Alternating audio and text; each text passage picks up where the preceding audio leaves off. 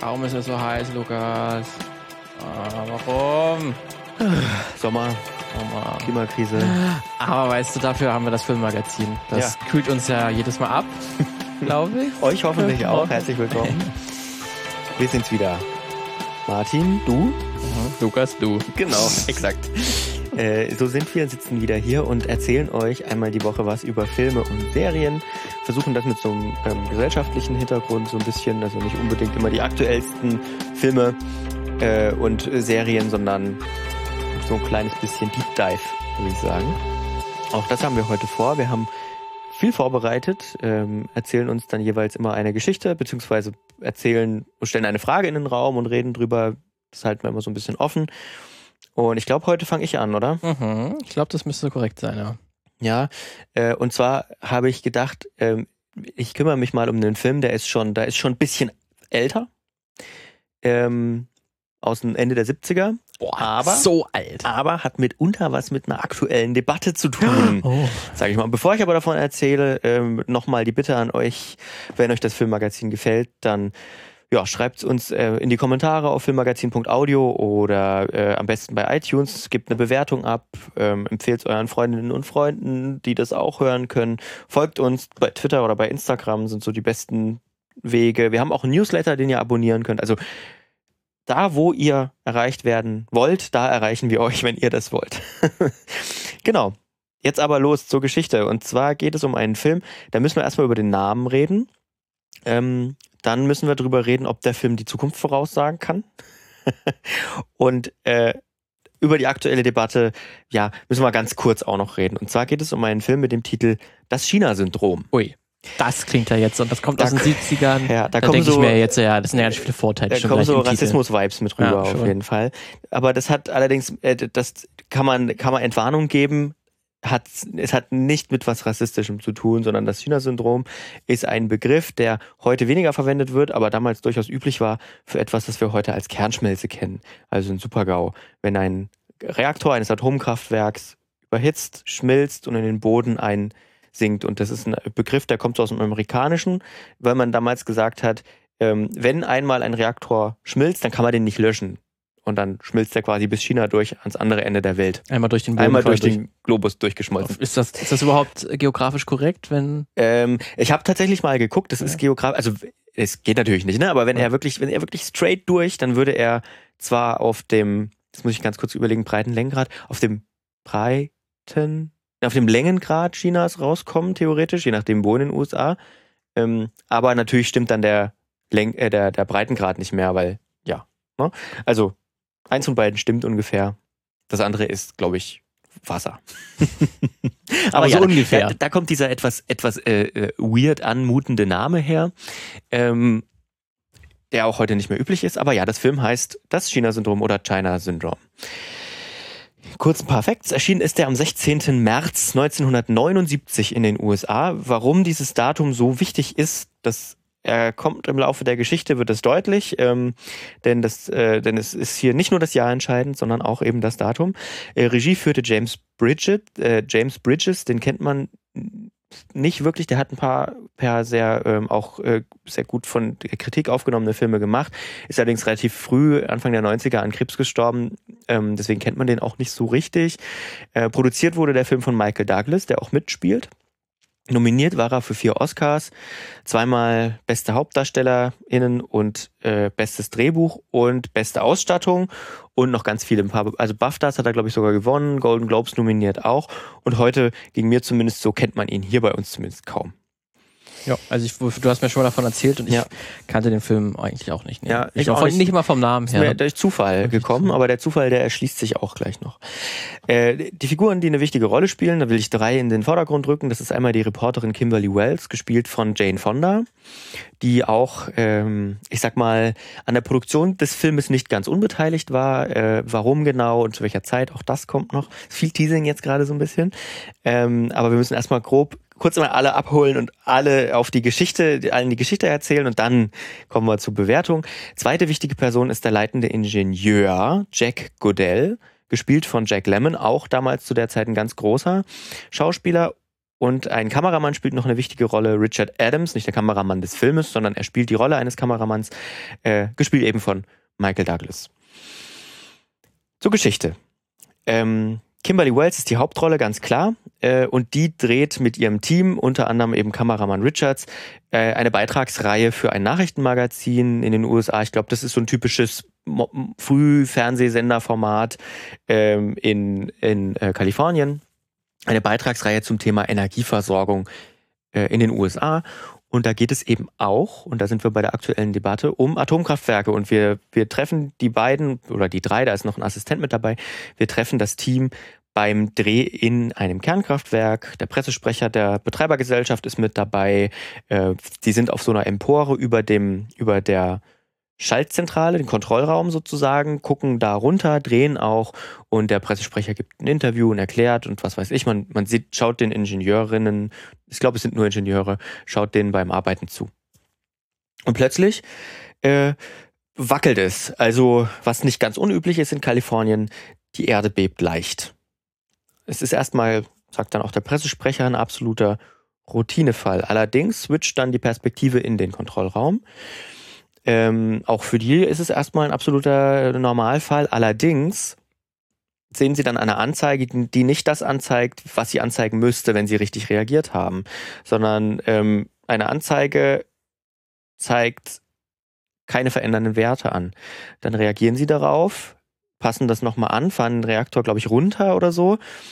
Und dann merkt der leitende Ingenieur, oh, Moment mal, liegt es vielleicht an der Anzeige? Dann prüfen sie eine zweite Anzeige und es kommt raus, oh, es liegt an der Anzeige. Zu dem Zeitpunkt wäre fast eine Kernschmelze ausgelöst worden. Sie können es allerdings zurückfahren. Von dem Ganzen merken die Leute auf der Empore nicht wirklich was, also weil das ist, also das ist geräuschlos, also da dringt kein Ton durch. Allerdings hat der Kameramann ähm, Richard ähm, mitgedreht, obwohl er nicht durfte. Also hat seine Kamera so unter den Arm genommen, als wäre sie aus, aber er dreht das Ganze mit. Und quasi so. durch, dass das, das Atomkraftwerk heruntergefahren wurde kurzzeitig, weil man dachte, da ist was, mhm. das hat jetzt die, hätte jetzt beinahe die Kernschmelze ausgelöst. sie hätten es reagierend auf die falsche Anzeige fast, fast zur Kernschmelze, fast zur Kernschmelze gebracht, okay. weil sie dachten, es ist ausreichend ja. Kühlwasser vorhanden, dabei wäre fast gar kein Kühlwasser vorhanden gewesen. Okay. So. Ähm, ziemlich heißes Material, das sie da in der Kamera haben. Sie gehen dann auch zum Programmdirektor und der sagt, es geht auf gar keinen Fall auf Sendung. Das ist illegal und wir wissen außerdem natürlich, es gibt keine Tonspur, wir wissen nicht hundertprozentig, ob das tatsächlich jetzt ein großes Problem war. Wir kriegen die Story so einfach nicht scharf. Ist auch jetzt erstmal unter dem Punkt, an dem Gesichtspunkt ist es auch erstmal richtig, äh, dass du nicht alles einfach rausballern kannst. Ne? Allerdings, das gefällt den beiden gar nicht so sehr, weil er sagt auch, es wird nicht weiter recherchiert. Normalerweise wäre der mhm, Punkt dann gewesen, okay, wir fangen jetzt an. Ja. Allerdings ja. ähm, sieht man dann auch irgendwann in einer späteren Einstellung mal den Programmdirektor äh, mit dem Pressesprecher der Betreibergesellschaft mauscheln und so. Ne? Da kommen so ja, Vibes rüber. Ähm, allerdings äh, lässt sich gerade auch Richard nichts sagen und recherchiert weiter, so nebenbei. Äh, Kimberly geht das Ganze ein bisschen vorsichtiger an am Anfang, will sich ihre Karriere nicht versauen, auch daran struggelt sie.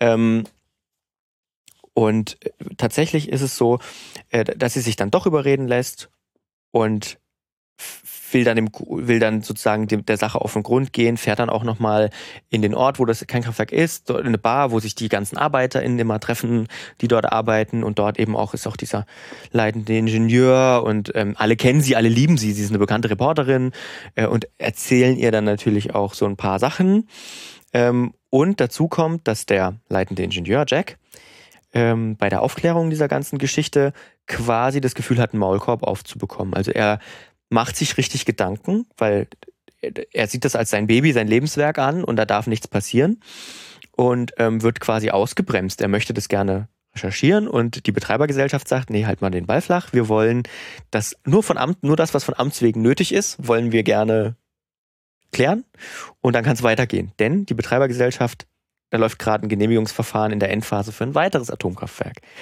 Da wohl natürlich so ein Bericht äh, wäre sehr, sehr störend. schlecht. Allerdings kann er sich auch nicht ähm, nehmen lassen und äh, weiter, selber weiter zu recherchieren und stößt dann tatsächlich auch auf Papiere, nach denen Sicherheitsauflagen beim Bau nicht erfüllt wurden. Und stößt auch auf manipulierte Röntgenaufnahmen. Also da werden ja Teile in Atomkraftwerken werden ja geröntgt, um zu gucken, ob da irgendwie Mikrorisse drin sind und so und stößt auf gefälschte, manipulierte Röntgenaufnahmen.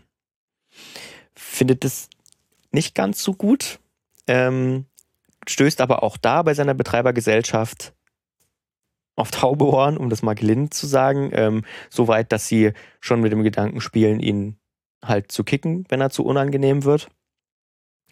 Und dann sieht er eben keine andere Möglichkeit mehr, als sich den äh, Reporterinnen anzuvertrauen. Will dann auch die Röntgenaufnahmen den Reportern zukommen lassen, quasi, um äh, über, den, über einen Mitarbeiter der beiden, der dann aber einen Unfall hat. Als er die Aufnahmen, er holt die Aufnahmen, er kriegt die Aufgaben, Aufnahmen übergeben, ähm, fährt und wird von der Straße abgedrängt von einem Hand, von Handlangern der Baufirma des neuen Atomkraftwerks offenbar. Ja. Ähm, der Godel, also der, der Ingenieur, der wird dann auch selbst von Handlangern von der Baufirma verfolgt, kann sich aber gerade, also im Auto, kann sich gerade noch so äh, zum Atomkraftwerk retten, weil die haben natürlich keinen Zugang zu, zu seinem, zu dem Atomkraftwerk, äh, kann da rein, ist aber auch so im, im, im Fluss drin, ähm, äh, kommt dort rein, erlebt, dass das Kraftwerk gerade gegen seine Empfehlung wieder hochgefahren wird, also nach dieser, Netz, nach dieser Downtime, die sie gesetzlich haben müssen, ähm, flippt aus, klaut einem Sicherheitsbeamten die Waffe und bringt sozusagen den Kontrollraum unter seine Kontrolle und fordert dann in dem Zug ein Live-Interview mit Kimberly Wells.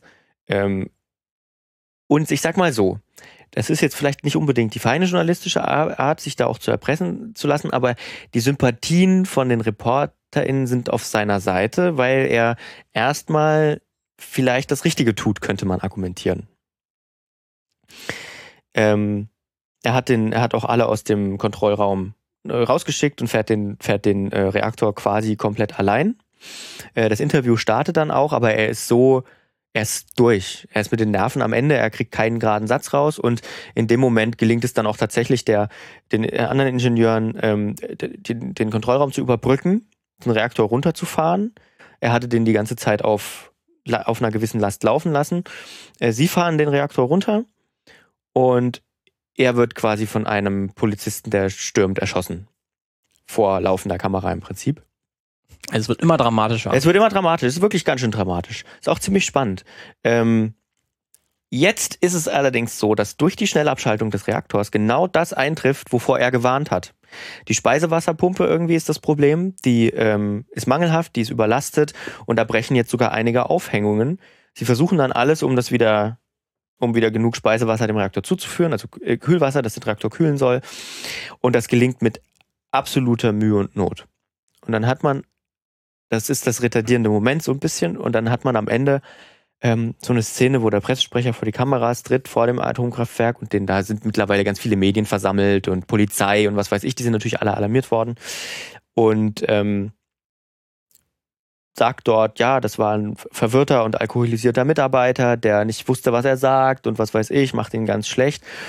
Und dann kommt so der Moment, in dem es Kimberly quasi gelingt, einen anderen AKW-Mitarbeiter, der immer gekuscht hat, so ein bisschen davon zu überzeugen, auszupacken vor der Kamera.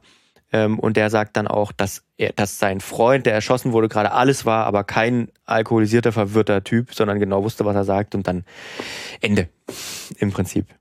Also man erfährt nicht, was danach passiert ist, was die Konsequenzen waren. Okay, interessant. Ja. Äh, der ist allein an der Beschreibung, der, da sind noch ein paar andere Punkte drin, die ich auf die jetzt nicht eingehen kann, aber allein an der Beschreibung merkt man schon, dass der Film relativ kritisch dem Thema Atomkraft gegenübersteht. Ähm, erstmal vielleicht ganz kurz meine persönliche Ansicht zu dem Film. Der lässt sich immer noch unglaublich gut schauen dafür, dass er von 1979 ist. Der wirkt relativ frisch. Der hat ein tolles Erzähltempo, ist auch wirklich spannend. Ähm, dann äh, natürlich die Hauptrolle, Kimberly Wells, ist, äh, ist ähm, nicht so erzählt wie üblich Ende der 70er weibliche Rollen gespielt worden sind, ne? ähm, sondern eben eine, eine, eine vollumfänglich erzählte Figur, die auch struggelt. Sie hat natürlich die Wahl zwischen Karriere und dann das Richtige zu tun. Ne, das habe ich so ein bisschen verkürzt jetzt. Außerdem kämpft sie natürlich mit den sexistischen Strukturen auch an. Also es geht nicht nur um Atomkraftbewegung, sondern sie soll ja auch immer die soften und, und schönen Tiere, äh, Themen machen, Tiere, Kinder, was weiß ich, im Zoo sind fünf neue Affenbabys ähm, geboren worden. Die harte, der harte Bericht, der harte Journalismus, der ist ja gar nichts für dich, Kimberly. Konzentrier dich mal, dann wirst du es weit bringen auf die schönen Frauenthemen in Anführungsstrichen, auf die vermeintlichen. Harte Recherchen sind ja sowieso nichts für Frauen. Ja. Und Jane Fonda äh, ähm, hat sich in dieser Zeit ja auch Rollen gesucht, die genau so sind. Ja, das ist auch ihre politische Überzeugung, wenn man sich ja. auch mit ein bisschen Jane Jane Fonda beschäftigt. Sie ist auch eine politisch sehr aktive Person. Ja, diverse Male verhaftet worden diverse auf Male irgendwelchen Demos. Deswegen, sie hat ja auch keine Angst davor, ihre politische Meinung zu äußern. Ich kann mir auch vorstellen, dass sie sich sehr, sehr stark mit dem Thema auch identifiziert hat. Ja, hat auch damit zu tun, also dieser Film hat starke Parallelen zum Leben einer echten Whistleblowerin, Karen Silkwood, die auch nachweislich deren Leben so nachweislich so ein bisschen Paraderolle, ähm, Parade gestanden hat für den Film. Allerdings nicht in der Rolle der Kimberly Wells, sondern in der Rolle des des ähm, äh, Chefingenieurs, denn diese ähm, Karen Silkwood arbeitete in so einer Plutoniumaufbereitungsanlage in Oklahoma, ähm, 60er, 70er, äh, hat dort fest, also hat dort gesehen, dass gesetzliche Bestimmungen nicht eingehalten worden sind, den Leben von Mitarbeitenden riskiert worden sind. Man hat dann auch festgestellt, dass sie eben auch sie viel zu stark verstrahlt war, als, äh, als äh, hätte, sie hätte gedurft sozusagen. Ähm, sie hat dann auch angefangen, belastende Unterlagen zusammenzustellen, hat Kontakt aufgenommen zur Gewerkschaft, in der sie war und zur New York Times und starb dann bei einem Autounfall 1974 auf dem Weg zu einem Treffen, wo sie die Unterlagen ähm, übergeben wollte.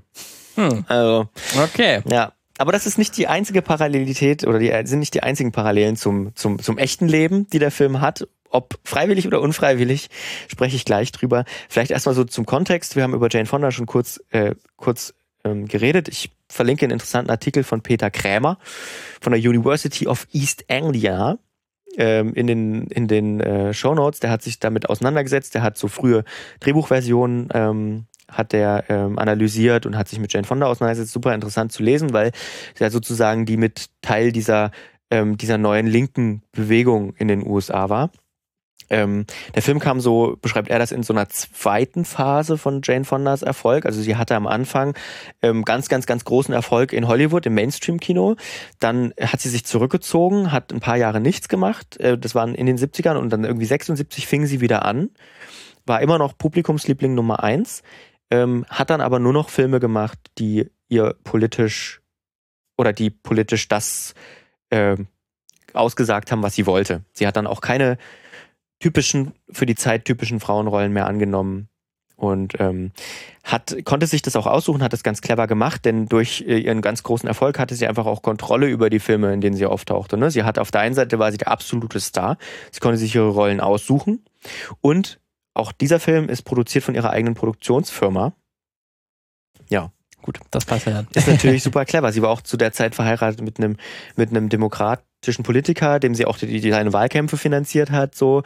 Ähm, also sie war politisch sehr unterwegs, auch auf so Anti-Atomkraft-Rallies.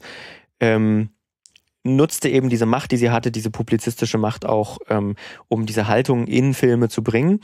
Ähm, sie tourten auch dann, ähm, sie tourten dann eben auch rum, also ihr Mann und sie und, und traten eben ähm, bei politischen, ähm, bei politischen Demonstrationen auf ähm, und kritisierte eben offen, und das wird in diesem Film ganz deutlich, nicht nur diese Atomkraft, ähm, diese Atomkraftlobby, sage ich mal, sondern eben auch die Macht von, von ähm, Unternehmen also von Großkonzernen.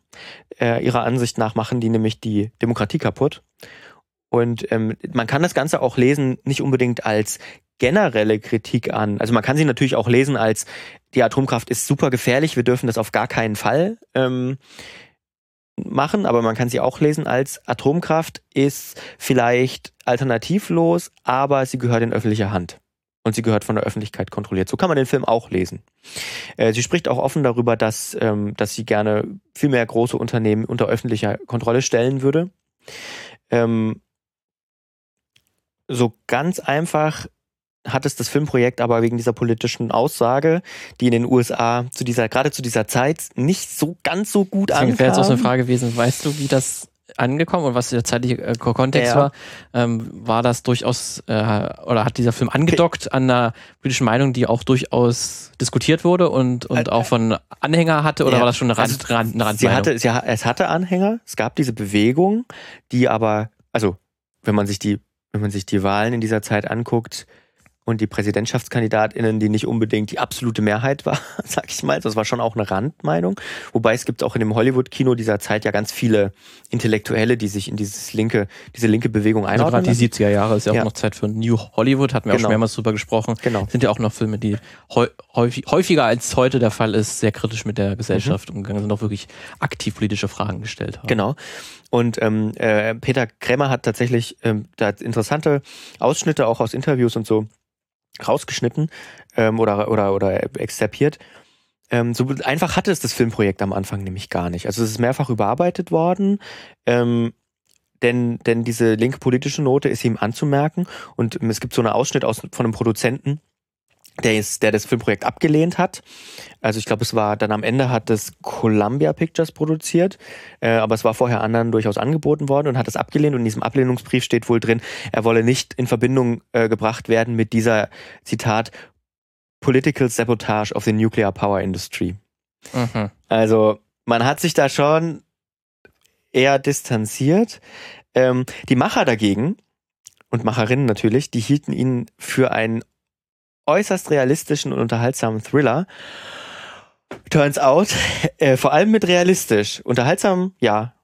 Realistisch, auch damit hatten sie offenbar recht, denn, und deswegen bin ich so auf dem Veröffentlichungsdatum, dem 16.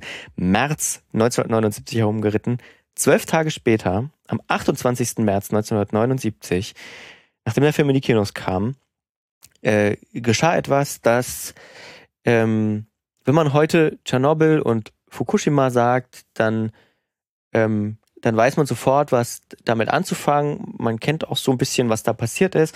Wenn man allerdings Harrisburg und Pennsylvania sagt und, und Three Mile Island, dann wissen, glaube ich, schon weniger Bescheid, weil bei diesem Unfall offiziell niemand zu Schaden gekommen ist und bei diesem Unfall offiziell nicht wirklich was Schlimmes passiert ist. Wenn man das, wenn man da ein bisschen tiefer reintaucht, dann war das alles nicht ganz so einfach und hat durchaus auch auf Messers Schneide. Harrisburg in Pennsylvania äh, und das Kernkraftwerk Three Mile Island havarierte nämlich am 28. März 1979, zwölf Tage nachdem der Film ins Kino kam. Es kam dort zu einer teilweisen Kernschmelze. Ähm, manche bezeichnen das sogar als den schlimmsten nuklearen Unfall in der Geschichte der USA. Ähm, bei dem Unfall gab es so ein paar zufällige technische Parallelen sogar zu Ereignissen des Filmes. Die Kühlung fiel aus ähm, durch technisches und menschliches Versagen. Radioaktiver Dampf und Wasser konnte in die Umwelt entweichen. Ähm, Umgebung wurde verstrahlt. Im, Anfang, im Anschluss gab es äh, ganz viel Verschleierung und Falschinformationen, auch Abwiegelungen durch die Betreiberfirma, dann auch durch die Politik. Äh, die Politik wusste erst gar nichts. Es gab damals noch nicht diese staatliche Aufsicht in der, in der, also nicht in der Form, in der wir sie kennen, über diese Atomkraftwerke tatsächlich. Also wenn die Betreiberfirma damals gesagt hat, nee, wir haben das alles unter Kontrolle, dann waren PolitikerInnen durchaus auch geneigt zu sagen, nee, die haben schon alles unter Kontrolle. Die würden ja uns nicht anlügen. Die würden oder? ja uns nicht anlügen. Und das alles kann man ganz gut sehen in einer vierteiligen, sehr umfangreichen Doku bei Netflix. Ähm, die heißt, glaube ich, auch Three Mile Island, die kann man sich angucken. Ähm, da geht es am Anfang sehr viel um den Unfall, aber dann auch um die Zeit danach, um den Pfusch bei den Aufräumarbeiten, um die ähm, Informationspolitik der Behörden und welche Rolle Gaffertape äh, in Atomreaktoren oh. nicht spielen sollte. Und Ach, nicht spielen sollte. Ich dachte, Gaffertape hat uns gerettet. Gaffertape hat uns gerettet, aber es sollte uns nicht retten sollte müssen. Nicht, okay. Ich kann es mir ungefähr vorstellen. Also, ähm, sehr spannend, ähm, sehr spannende Doku auch. Da wird der Film auch ganz kurz erwähnt, denn der denn, denn dieses, der Unfall hatte natürlich auch Auswirkungen auf die Veröffentlichung des Films. Ne? Ist ja äh, eigentlich auch aus der Sicht des, des Filmverleihers und Filmstudios kann man an Anführungszeichen, ganz große Anführungszeichen, das Beste, was eigentlich was passieren kann. Ne? Ja, da kannst du natürlich sagen, hat zwei, den Film an. Hat zwei Seiten. Hat zwei Seiten. Ähm, in der Presse wurde natürlich die Berichterstattung über den Unfall auch oft mit dem Film zusammengeworfen und dieser Begriff China-Syndrom ähm, verteilte sich dann auch durch den durch den Film besser. Allerdings äh, kann man es auch so ganz so einfach nicht sagen. Der Film war der Film ist natürlich auch unter anderem zu so einem großen finanziellen Erfolg geworden, weil es diesen Unfall gab. Allerdings, wenn man sich die Zahlen anguckt, auch das weist Peter Kremmer nach, war der Film schon vor dem Unfall ein finanziell großer Erfolg. Ähm, und auf der einen Seite trägt das natürlich dann auch dazu bei. Auf der anderen Seite fuhr natürlich Columbia dann auch das Marketing runter. Man wäre zu Recht auch nicht als Krisen, oder was heißt zu Recht? Man will dann nicht als Krisenprofiteur dastehen. quasi sein. Genau. Ähm, das tat übrigens auch Jane Fonda selbst, die dann danach bei Rallyes, auf denen sie waren, nicht, bewusst nicht auf den Film anspielte, um verme zu vermeiden, dass dieser Werbeaspekt sozusagen, so nach dem Motto, sie will ja nur Werbung für ihren Film machen, nicht ihre politische Aussage mhm. überdeckt. Okay. So. Ähm, also das hatte zwei Seiten so ein bisschen für den Film.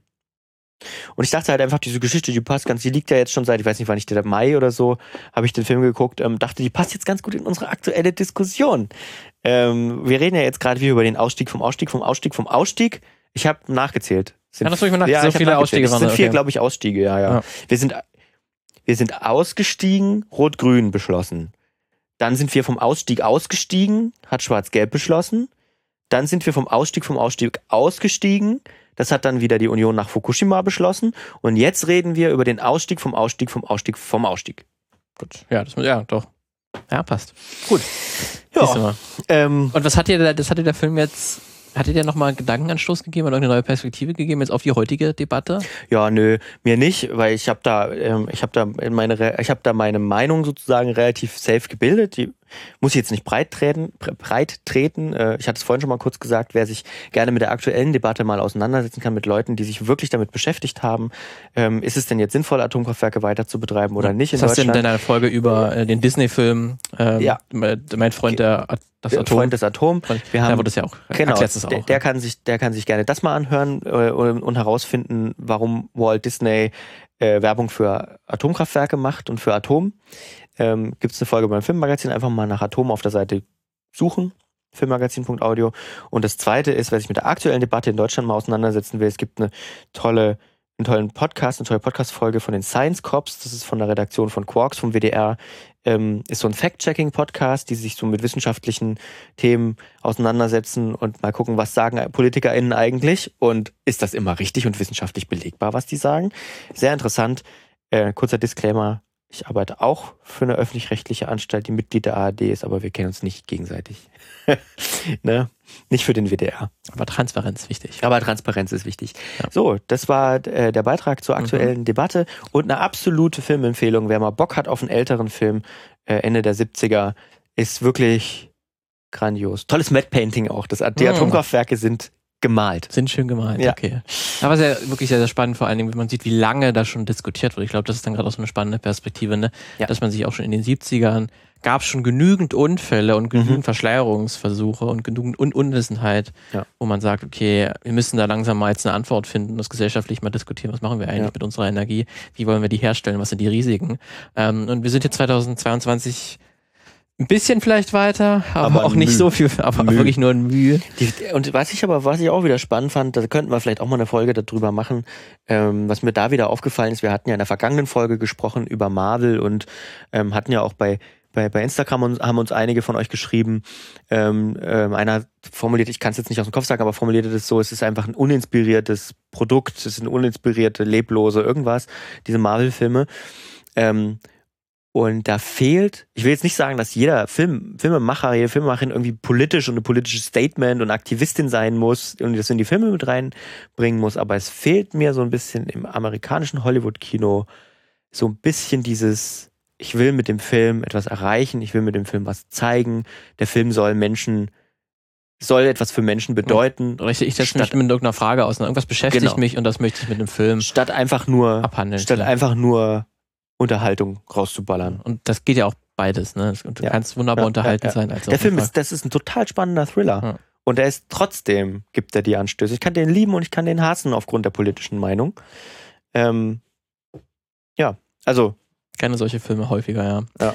Da, also wäre ein sehr passender Film, der erst ein, zwei Jahre auf dem Buckel hat, glaube ich. Ja, ich glaube, zwei Jahre sind es, glaube ich. Dark Water mhm. mit Mark Ruffalo mhm. in der Hauptrolle. Auch tatsächlich Mark Ruffalo selber auch sehr ähm, aktivistisch unterwegs, mhm. ähm, was ähm, ewiges Plastik angeht, glaube ich, so ist ein Begriff dafür. Also es gibt, was besonders in Teflon benutzt wurde. Ja. Äh, es sind Plastikmoleküle, ähm, die sich nicht auflösen im mhm. Körper, also da Millionen von Jahren quasi drin bleiben und uns Menschen krank macht, ja. krebsverursachend ist.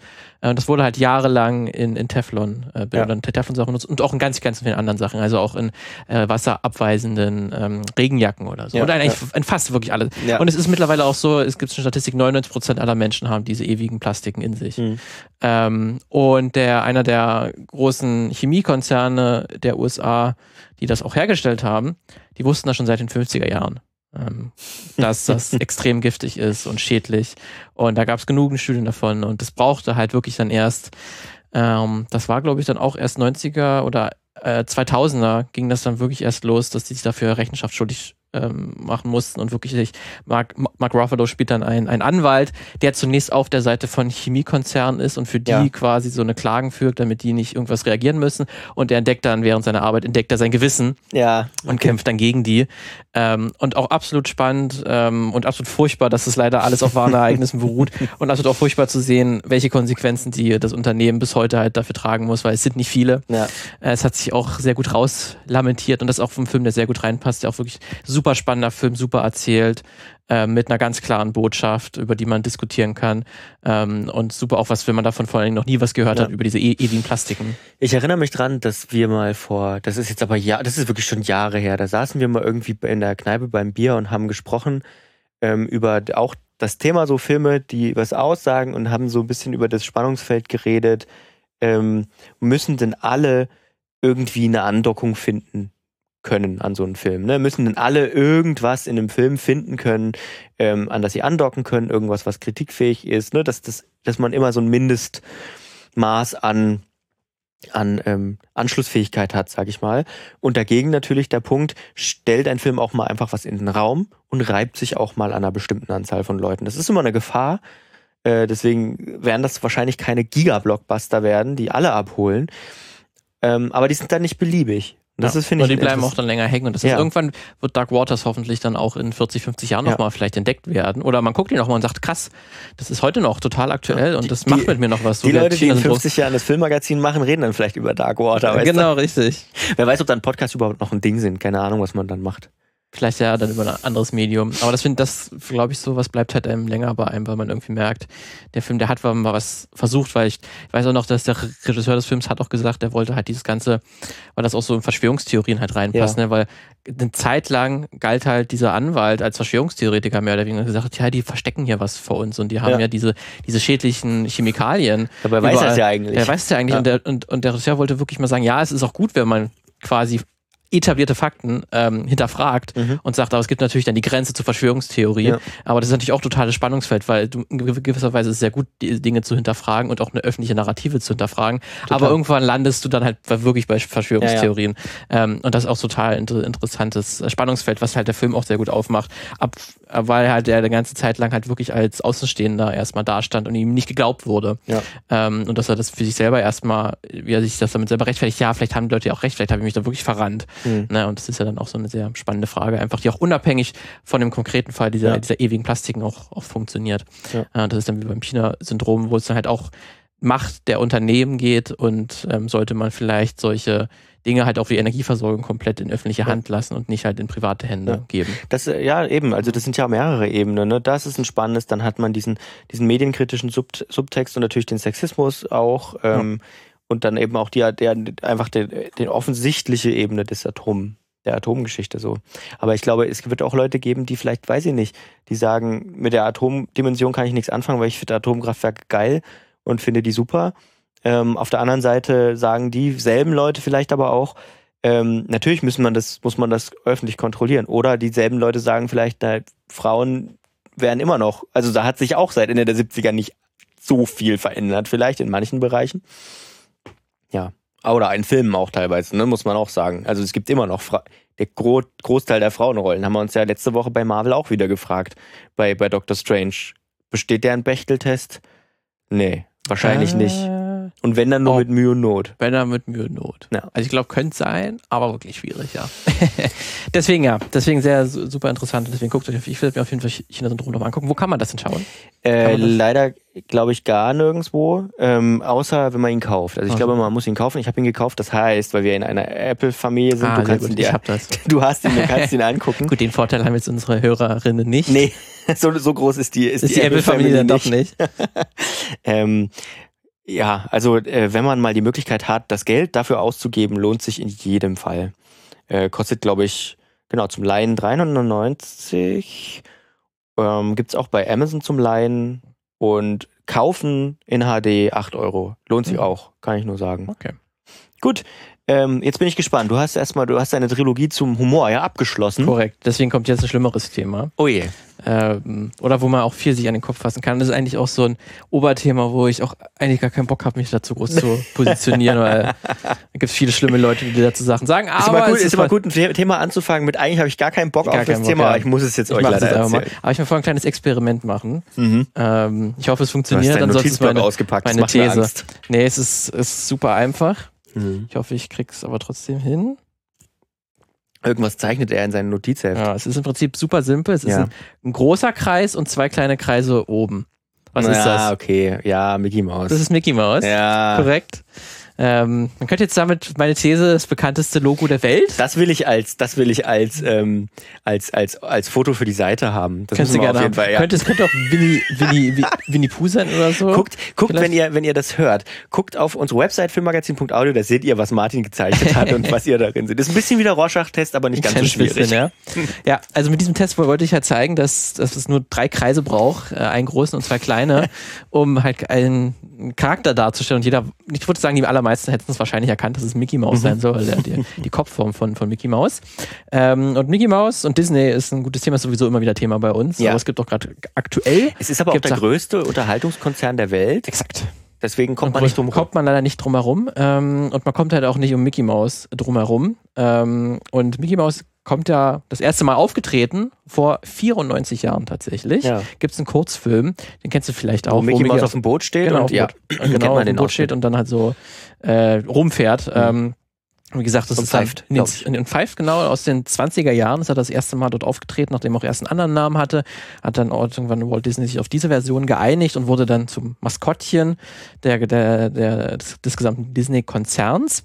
Aber das Interessante ist, es sind 94 Jahre her und es ist jetzt bald der Fall, dass diese Version von Mickey Mouse jetzt in die öffentliche Hand übergeht. Ne? Stimmt. Man kann so ein Copyright-Recht, also ein Recht auf Vervielfältigung, ähm, das hat sich Disney natürlich schü schützen lassen. Also ich dürfte jetzt nicht diese Version, aktuell dürfte ich diese Version von Mickey Mouse jetzt nicht einfach mir auf ein T-Shirt drucken ähm, und das dann verkaufen. Da würde ich dann irgendwann von Disney wahrscheinlich ein Anwaltsschreiben Ja. haben oder im, im, im Postfach haben. Und damit, nachdem jetzt, äh, ähm, das ist jetzt nur noch äh, zwei, drei Jahre, ist es tatsächlich nur noch in, in ähm, ist das, gilt das Copyright noch. Mhm. Und dann kommt das wirklich in öffentliche Hand, ähnlich wie bei Robin Hood oder Sherlock Holmes, äh, wäre es dann halt ein öffentliches Gut und jeder könnte mit dieser Figur theoretisch machen, was er will. Ja. Oder jetzt seit diesem Jahr, glaube ich, oder seit letztem Jahr 1984 zum Beispiel ist jetzt auch frei. Ähm, Genau. Kann man jetzt frei veröffentlichen. Und ähm, eigentlich wäre das ursprüngliche Copyright, wo das erste Mal Disney das angemeldet hat, wäre schon 1984 ausgelaufen. Ja. Aber das wurde zweimal verlängert oder allgemein wurde das die Spanne zwischen dem Tod des ursprünglichen Künstlers oder wann das angemeldet wurde, bis das ausläuft, wurde zweimal verlängert vom Mhm. US-Kongress. Das letzte, das letzte Mal, wo das passiert ist, das gilt auch als das Mickey Mouse Gesetz, weil Disney Ja. dafür sehr, sehr viel Geld ausgegeben hat und sehr, sehr krasse Lobbyarbeit betrieben hat ähm, und quasi ganz argumentiert hat, dass wir das brauchen, dieses Gesetz. Mhm. Und das ist ja auch natürlich nicht nur sie schützt, sondern generell halt Creator schützt Mhm. oder Konzerne schützt. Ähm, und es hat auch dann, wie gesagt, auch funktioniert. Ähm, es wurde zweimal verlängert, aber jetzt ein drittes Mal ist sehr unwahrscheinlich. Das hat liegt zum einen an den Republikanern, Mhm. was verwunderlich vielleicht ist für einige, Mhm. ähm, warum die sich auf einmal gegen Di- Disney stellen, gegen einen großen Konzern. War immer ein guter Freund auch, Walt Immer auch ein Disney. guter Freund. Ne? Genau. Aber mittlerweile ist die Beziehung etwas angesäuert. Ja. Ähm, dazu komme ich später noch, warum das denn der, der Fall ist. Und es ist auch ein Grund, es wurde doch noch nie irgendwie ein US-Gesetz so dreimal verlängert. Ja. Deswegen ist es halt auch sehr, äh, sehr wahrscheinlich, dass es halt äh, passiert, dass Mickey Mouse sozusagen in dieser Version ähm, in die öffentliche Hand kommt. Deswegen ist erstmal die Frage, was bedeutet das für mhm. Mickey Mouse? Oder was bedeutet das auch für, auch, auch für, für den Disney-Konzern? Und dann kann man sagen, ist das überhaupt noch so wichtig? Weil ist Mickey Mouse als Figur noch überhaupt so bedeutend? Und ist mhm. das jetzt wirklich so schlimm? Weil Disney hat sehr, sehr viele andere bekannte Figuren in ihrem Portfolio, die noch lange, lange äh, in, in ihrem kompletten Schutz sind. Ja. Deswegen ist für dich Mickey Mouse noch so also an sich wirklich als Charakter, weil der hat keine, keine, eigenen, keine eigenen Filmreihe, nee. keine Serien. Ich glaube, Comicbücher mit ihm. Das war damals anders, als wir noch Kinder waren. Ne? Ja. Da gab es ja schon auch Serien und so. Auch prägend. Aber ich glaube nicht, also ich meine, für die Freizeitparks ist es sicherlich wichtig, weil mhm. da läuft es ja überall rum. Kingdom Hearts gibt's.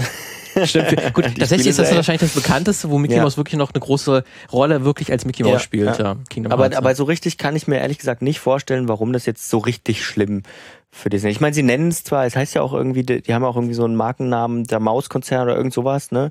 Aber pff, ja, mein Gott, bricht da die Welt zusammen, wenn, wenn jetzt andere Leute T-Shirts drucken? Das weiß ich nicht. Das ist die Frage, ja. Es hat im Prinzip eigentlich wahrscheinlich für Disney noch Symbolkraft auf jeden ja, Fall, ja, ne? Ähm, weil das dann nun mal, da ist noch immer ihr Maskottchen auf jeden Fall ist und gerade in Freizeitparks ist es dann irgendwie verbindet man noch sehr Mickey Mouse damit, mit Disney, Disney World.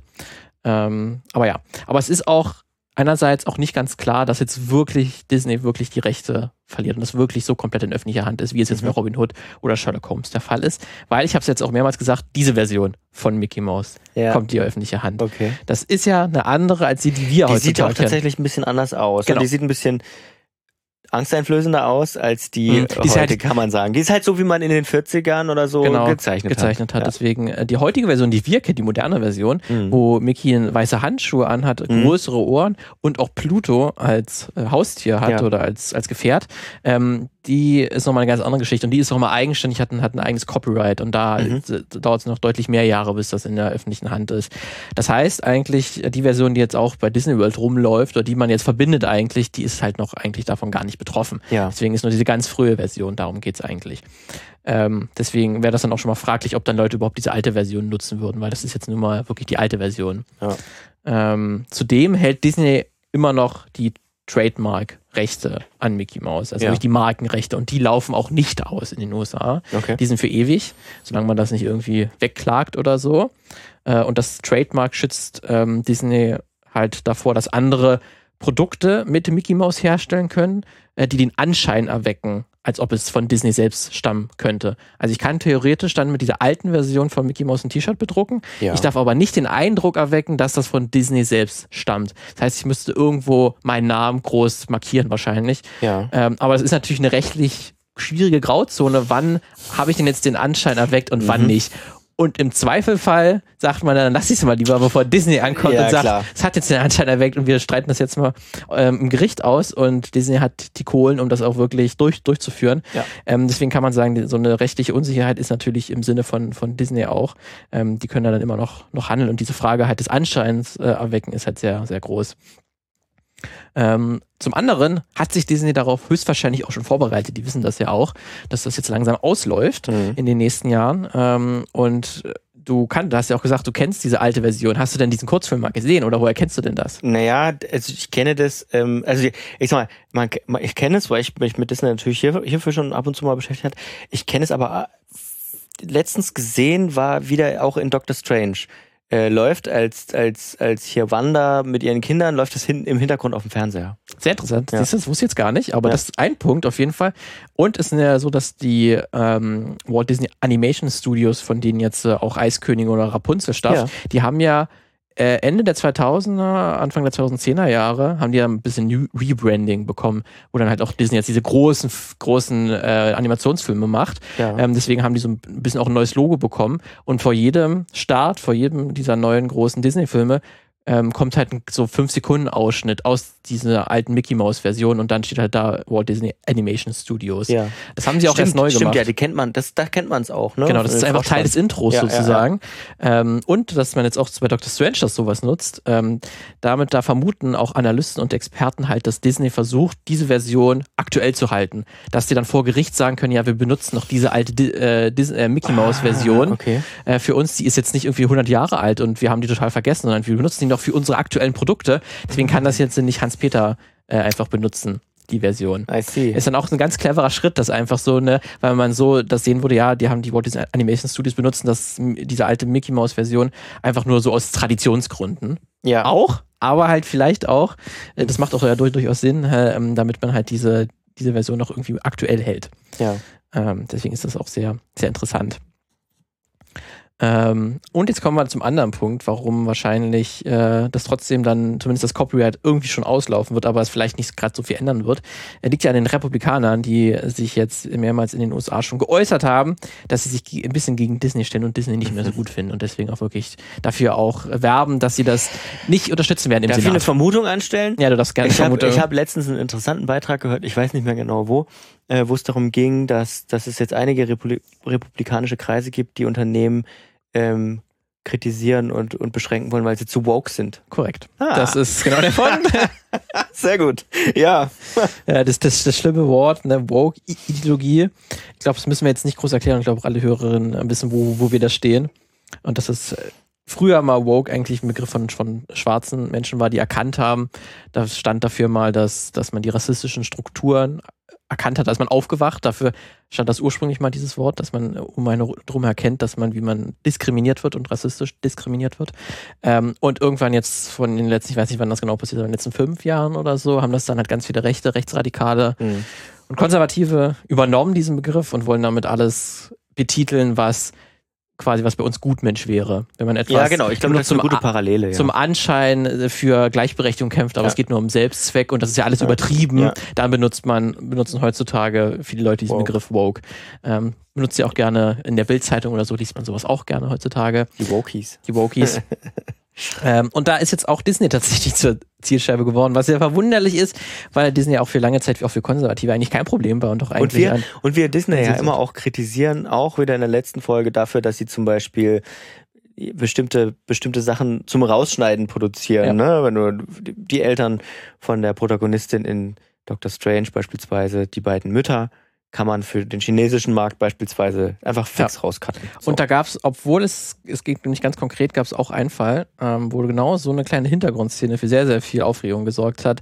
Bei Lightyear, bei dem Film, wo es um Ja, den ich- Toy ja, Story-Film quasi, ähm, wo dann quasi der, der echte, also die echte, die echte in Anführungszeichen Person, die, die für Lightyear quasi Pate gestanden hat, für die Spiel, Spielfigur Hm. äh, oder Spielzeugfigur in Toy Story, da erzählt quasi der Film, was bei dem echten Lightyear passiert ist.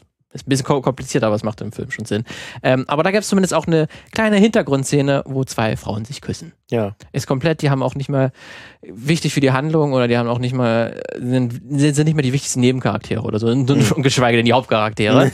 ähm, deswegen ist auch so eine ganz kleine Szene, aber die hat tatsächlich auch für einen kleinen Shitstorm bei einigen Leuten verursacht, dass sie wirklich gesagt haben, hier will Disney uns äh, verschwulen Mhm. und äh, hier wird was äh, Ideologie reingebracht. Ähm, all den Bullshit, den man auch aus anderen Sachen hört, war tatsächlich irgendwie ein größeres Ding, dieser kleine Kuss irgendwie nur zwischen zwei Frauen.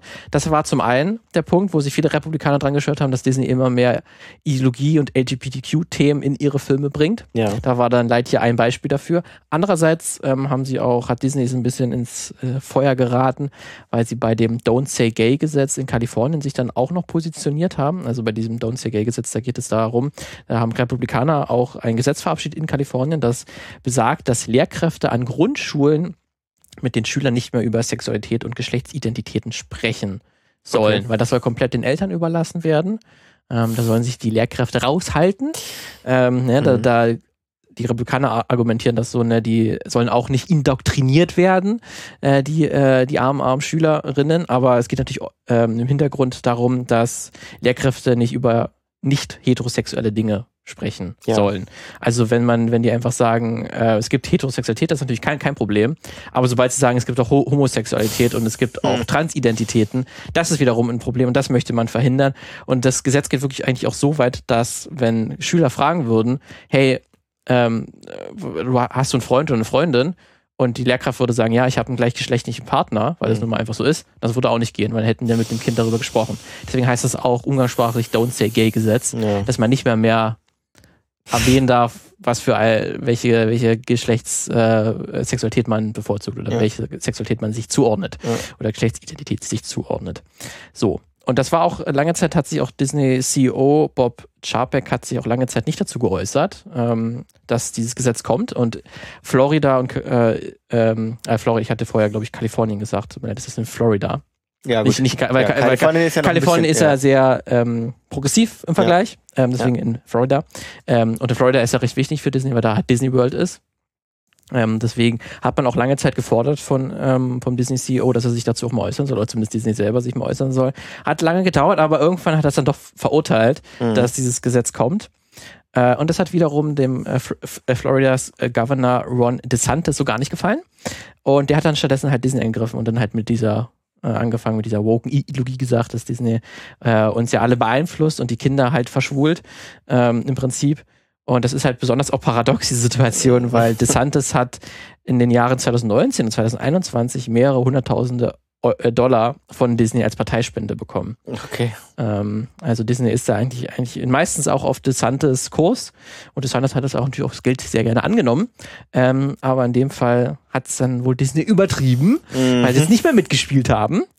Ähm, und das zeigt dann halt auch wirklich gut, ähm, dass Disney eigentlich ja auch ein sehr konservatives Unternehmen ist, ne, in dem sie DeSantis, der auch schon vorher offensichtlich war, was für ein Typ der ist, mhm. dass sie ihm da Geld gespendet haben.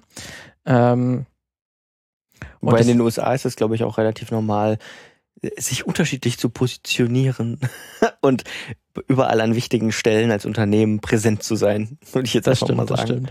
Ähm, und äh, DeSantis hat dann wirklich auch, hat nicht nur das dann halt, hat verbal äh, Disney angegriffen, sondern hat auch wirklich äh, Taten sprechen lassen. Ähm, er hat nämlich im April 2022 hat Disney das Selbstverwaltungsrecht für ihr Disney World verloren mhm. oder wurde ihnen entzogen. Hat auch wirklich DeSantis gesagt, das ist die Reaktion darauf, dafür, dass sie das hier gemacht haben und sich irgendwie in die Politik einmischen. Aha. Deswegen wurde ihnen jetzt das Selbstverwaltungsrecht für Disney World entzogen. Das bedeutet im Prinzip sehr viele äh, das war ein sehr, sehr großer Steuervorteil für Disney, ja. äh, weil sie konnten quasi, das war ihr eigenes Land und sie konnten da machen, was sie wollten, was natürlich all sein auch schon vollkommen bescheuert ist, ja. dass quasi ähm, Disney World ein klein, eigenes kleines Land war, nicht komplett natürlich, aber die hatten viele, viele Steuervorteile durch die Selbstverwaltungsrecht mhm. und das wurde ihnen entzogen. Und das ist wieder auch so schlimm, wo man eigentlich sagen kann, da hat es, hat es sogar eigentlich was Gutes gemacht, ähm, dass sie mal eigentlich die gleichen Rechte hat Disney für alle anderen, weil jedes andere Unternehmen müssen genauso Steuern zahlen ähm, und Disney musste halt für Disney World mussten ganz, ganz viele Einkommensteuer und so mussten die nicht zahlen wegen dieser Selbstverwaltung, wegen Selbstverwaltungsrecht. Und da hat es Hannes quasi aus den völlig falschen Gründen ein bisschen das Richtige gemacht. Okay. Aber man muss sich, glaube ich, auch nicht der Illusion zu tun, sobald Disney wieder halbwegs in seiner, in seinem Sinne argumentiert und, und Dinge sagt oder nicht sagt, dann wird es wahrscheinlich auch ganz schnell wiederkommen. Also das ist jetzt wahrscheinlich auch nur was Kurzzeitiges und damit hat war nur ein kleines Machtspiel und ein bisschen Muskeln, Muskeln zeigen. Ja. Ähm, und haben auch im April haben auch 17 Republikaner einen Brief an Disney CEO geschrieben, wo sie ebenfalls auch sagen, dass es mit ihnen keine Copyright-Verlängerung von, äh, äh, von Mickey Mouse geben wird, aufgrund Aha. der politischen und sexuellen Agenda von Disney. Und auch, ähm, weil sie verurteilen, dass Disney beim Mulan-Film ähm, in Xinjiang gedreht haben, wo halt ganz viele Uiguren Gefangenenlager auch sind, ähm, wo man auch sagen kann, ja, das ist auch verständlich, mhm. aber es ist natürlich auch für die Republikaner nur ein Vorwand. Mhm. Ähm, und es ist auch wieder so eine Gemengelage, wo man eigentlich sagt, oh Gott, das ist also schlimm. Mhm. Das, ähm, aber ja, das fand ich sehr, sehr faszinierenden Fall, ähm, wie halt da gerade Disney gerade unter unterm Feuer steht, ähm, weil sie sich einmal gewagt haben zu sagen, wir finden das mit dem Don't Say Gay Gesetz aber nicht so gut und wir verurteilen das. Ja. Ähm, ne, und dann direkt wird dann der Lightyear-Film, wo absolut so eine, auch eigentlich kann man auch kritisieren dafür, dass, dass der Film das nicht in seiner in einer wichtigen Rolle oder wirklich in nicht wegschneidbar ja. wieder gemacht hat, weil es genau wieder so eine Szene, die total unbedeutend für den Film ist, mhm. wo Disney sich halt immer hinstellen kann, ja, wir bringen ja solche Themen, aber halt nie im Vordergrund oder irgendwie genau. mal wichtig für die Handlung des Films. Ähm, und dann trotz, selbst das, selbst diese kleine Erwähnung reicht, reicht bereits aus für solche Dinge. Ähm, deswegen ist das auch schon ganz furchtbar und ich ganz interessant, weil in dem Kontext, ähm, weil man kann es ja auch anders handhaben. Disney ist ja, was solche Copyright-Verletzungen angeht, sehr scharf und, und auch sind sehr schnell dabei, mal eine Klage irgendwo laufen zu lassen und auch sehr protective, was das ganze Thema ja, angeht. Ja. Es gibt natürlich auch eine andere Möglichkeit. Es gibt auch ein ganz interessantes Beispiel mit einer großen Filmstudio, die auch eine sehr bekannte Marke haben, die auch ihnen gehört, aber mhm. die komplett free for all quasi sein können, damit machen, was ihr wollt. Oder relativ. Gibt ja. Grenzen, aber die da ganz anders dran gehen. Und fällt dir da irgendein äh, Figur oder Figuren, es sind Figuren ein, die absolut, die man überall findet, ähm, die in jedem Chatverlauf vorkommen, die als Marketingfiguren, als Maskottchen überall auftreten und eigentlich omnipräsent sind. Gehören die Emojis nicht irgendwie auch einem Unternehmen? Gehören die einem Unternehmen? Weiß Also ich dann dann wäre es auch auf jeden Fall auch so Ja, ein Fall. weiß ja. ich aber nicht. Die überall auftauchen? Also die kommen auch als Emojis, kommen die auch vor, die Figuren, die ich meine. Boah, schwierig. Also es gibt halt so viele, ne? Es gibt Und, viele, manche, manche Unternehmen machen das ja auch gerne als Werbung einfach. Genau. Es sind äh, die, die Minions. Ah, ja. Ne? Die Minions sind Okay, ja, ja, begleiten uns ja überall. auch in jeder äh, Boomer, Boomer Facebook-Chat. Mhm. Gibt's unzählige Memes auch mit den, mit den Minions ähm, und auch ganz viele Versoftungen und auch äh, Merchandise-Produkte, die nicht von Universal Studios, also die, die, die Macher oder die, die, das Filmstudio, die die Rechte an, der, an den Figuren haben. Also auch wirklich Merchandise-Produkte von den Minions, die aber nicht von Universal kommen und das funktioniert. Ja. Universal hält sich da relativ äh, raus Ja. und lassen da viel geschehen, weil es natürlich für die, die halt einfach eine andere Philosophie, die sagen, das a- am Ende schützt, äh, bringt es halt uns was, weil die Minions-Filme, hatten wir auch letztens drüber gesprochen, die sind ja ein großer Erfolg. Ja. Und das sorgt einfach dafür, dass die präsent sind. Und Ja. deswegen kann, können, ähm, haben, ähm, sagt der University, ihr habt da relative Freiheiten und könnt damit machen, was ihr wollt. Was dann einfach so ein Contra-Disney-Ansatz ist, wo ihr sagt, der funktioniert halt auch. Ähm, deswegen ist diese ganze Geschichte darum, dass, dass der Mickey Mouse zumindest in dieser alten Version ähm, dann bald nicht mehr geschützt ist, ist wahrscheinlich gar nicht so ein großes Ding. Das wird jetzt der Marke Disney nicht groß schaden, auch wenn Disney selber da wahrscheinlich anderer Meinung ist und ein bisschen aggressiver vorgehen wird und Ja. es durchaus ausnutzen wird, dass es da ein paar rechtlich ein paar Grauzonen gibt oder zumindest Diskussionspotenzial gibt. Deswegen werden sich wahrscheinlich auch die meisten Leute nicht trauen, wirklich was mit, mit Mickey Mouse zu machen. Aber du kannst es theoretisch dann bald. Mal gucken, ob, Ja. ob wir es uns trauen. Weißt du? Am besten dann aber irgendwas, ähm, wo Mickey Mouse dann irgendeine andere männliche, männlich kon- konnotierte Person küsst oder so. Das fände ich dann ganz gut, wenn man das macht. Ja, aber nicht in Florida, bitte. Bitte aber nicht in Florida. Ja, So, abgewogt haben wir jetzt ein Ab- bisschen. abgewogt. Ähm, ja, ich bin sehr gespannt. Es laufen ja jetzt äh, in den nächsten Jahren auch einige Sachen aus, die ganz interessant sein könnten. Ja, kommt, es kommt ja noch einige Sachen noch, noch mit dazu, ne, weil das langsam jetzt ja wirklich ja viele betrifft. Das war auch dieses, diese Verlängerung, auch gerade diese zweite Verlängerung, mh, dass das jetzt wirklich fast 100 Jahre in den USA gilt, hat auch viele Bi Bibliotheken und so, die haben sich furchtbar darüber aufgeregt, weil es für die Mhm. natürlich ganz große, weil du selbst dann so eine 60, 70, 80 Jahre alten Bücher Ja. kannst du nicht in Bibliotheken so einfach hinstellen, weil das halt kein öffentliches Gut ist und die müssen halt horrende Summen dafür zahlen. Das. Und das hat halt auch der, auch der Wissenschaft wirklich geschadet, dass du nicht Ja. einfach wissenschaftliche Aufsätze so leicht in Bibliotheken auffinden kannst. Hat alles mit dem, mit Disney auch was zu tun, weil ich die dafür. Ich meine, da haben wir in abgewogen Deutschland haben. auch noch unsere eigenen Probleme, obwohl es dann in mit Wissen ja. teilweise schon besser wird, glaube ich. Ja. Ja, Freiheitszugang zu Wissen ist nicht selbstverständlich. Ja. Ja, ähm, wir, Dann haben wir noch, glaube ich, eine Nachricht. wir haben noch eine kleine Nachricht für unseren Blog, wo wir über die aktuellen. Ihr müsst wissen, wir zeichnen heute früher auf als üblich. Wir, wir versuchen normalerweise immer so Freitag, Sonnabend aufzuzeichnen, damit wir möglichst noch die neu, neuesten Neuigkeiten irgendwie haben. Aber nee, es ging diese Woche einfach nicht anders. Wir zeichnen schon am Mittwoch auf. Deswegen gibt's nur eine Nachricht, die wir heute haben und die du gefunden hast, die, die ziemlich interessant ist. Wo man sich dann auch fragt, hä? Also Warner Brothers hat entschieden, ihren fast fertigen Batgirl-Film doch nicht zu veröffentlichen. Nicht im Kino rauszubringen und auch nicht auf Streamingdiensten herauszubringen. Ja. Ähm, der Batgirl-Film hat bereits um die 90 Millionen Dollar gekostet. Mhm. Äh, wäre gesagt, Batgirl im Vordergrund gewesen, wie der Name schon sagt. Und da wäre auch Michael Keaton ähm, wieder aufgetaucht als, Als alterner, alter Batman. alter Batman quasi dann wahrscheinlich als Lehrmeister oder so. Ähm, also durchaus ein hochkarätiger Film. Ja. Jetzt nicht ganz so teuer wie jetzt der wirklich neue Batman-Film. Wäre wahrscheinlich eine ganze Nummer kleiner gewesen, aber durchaus trotzdem ähm, durchaus mit Strahlkraft gewesen. Es ist schon sehr verwunderlich, dass dann so ein Filmstudio einfach komplett sagt, wir kippen komplett den Film und sagen, der kommt gar nicht mehr, obwohl dieser Film wirklich fast fertig ist. Ja. Begründet wird es mit, ähm, mit einem Strategiewechsel, mit neuer Führungsebene und man will ähm, irgendwie andere Wege gehen so.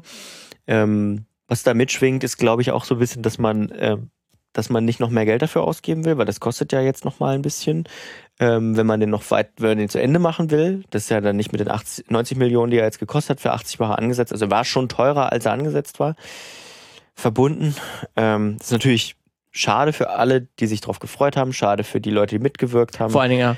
Total. Und, also, ich habe auch, auch gelesen, dass ähm, äh, Warner für Warners hat es vielleicht auch deswegen, haben das deswegen gemacht, weil die können jetzt, weil sie den Film nicht, nicht rausgebracht haben, komplett als Verlustgeschäft steuerlich abrechnen. Und Ja. du kannst die kompletten 90 Millionen, ähm, kann man quasi als Verlust ähm, einrechnen. Ja. Das hätten sie wahrscheinlich nicht machen können, wenn sie den Film rausgebracht, hätten. rausgebracht haben, ja. Ähm, und das ist natürlich auch cool, wenn du dann so ein, habe ich auch so einen Tweet gesehen, du hast jetzt irgendwie drei Jahre oder zwei Jahre deines Lebens irgendwie als. Macher, Macherin dahinter irgendwie Spe Special Effects gemacht und dann ist dann endet dein Film als äh, Steuerabrechnung. Kannst du nur hoffen, dass in 10, 15, 20 Jahren mal irgendjemand auf die Idee kommt, ein Archiv zu durchsuchen, wo Mhm. das Ding liegt und den nochmal neu zu releasen. Irgendwie. Den Snyder Cut. Ja, den Snyder Snyder- Cut nochmal für. Aber es ist echt super schade. Also das ist echt. Naja, gut. Aber da würde man als Unternehmen wahrscheinlich einfach, es gibt ja dieses Sank-Kost-Phänomen, wo man, also man ist als Mensch ja dazu geneigt zu sagen, oh, ich habe da jetzt schon so viel investiert, ich muss da jetzt auch, ich muss das jetzt auch zu Ende machen. Und das ist eigentlich so gut wie immer eine dumme Entscheidung. In dem Fall vielleicht nicht.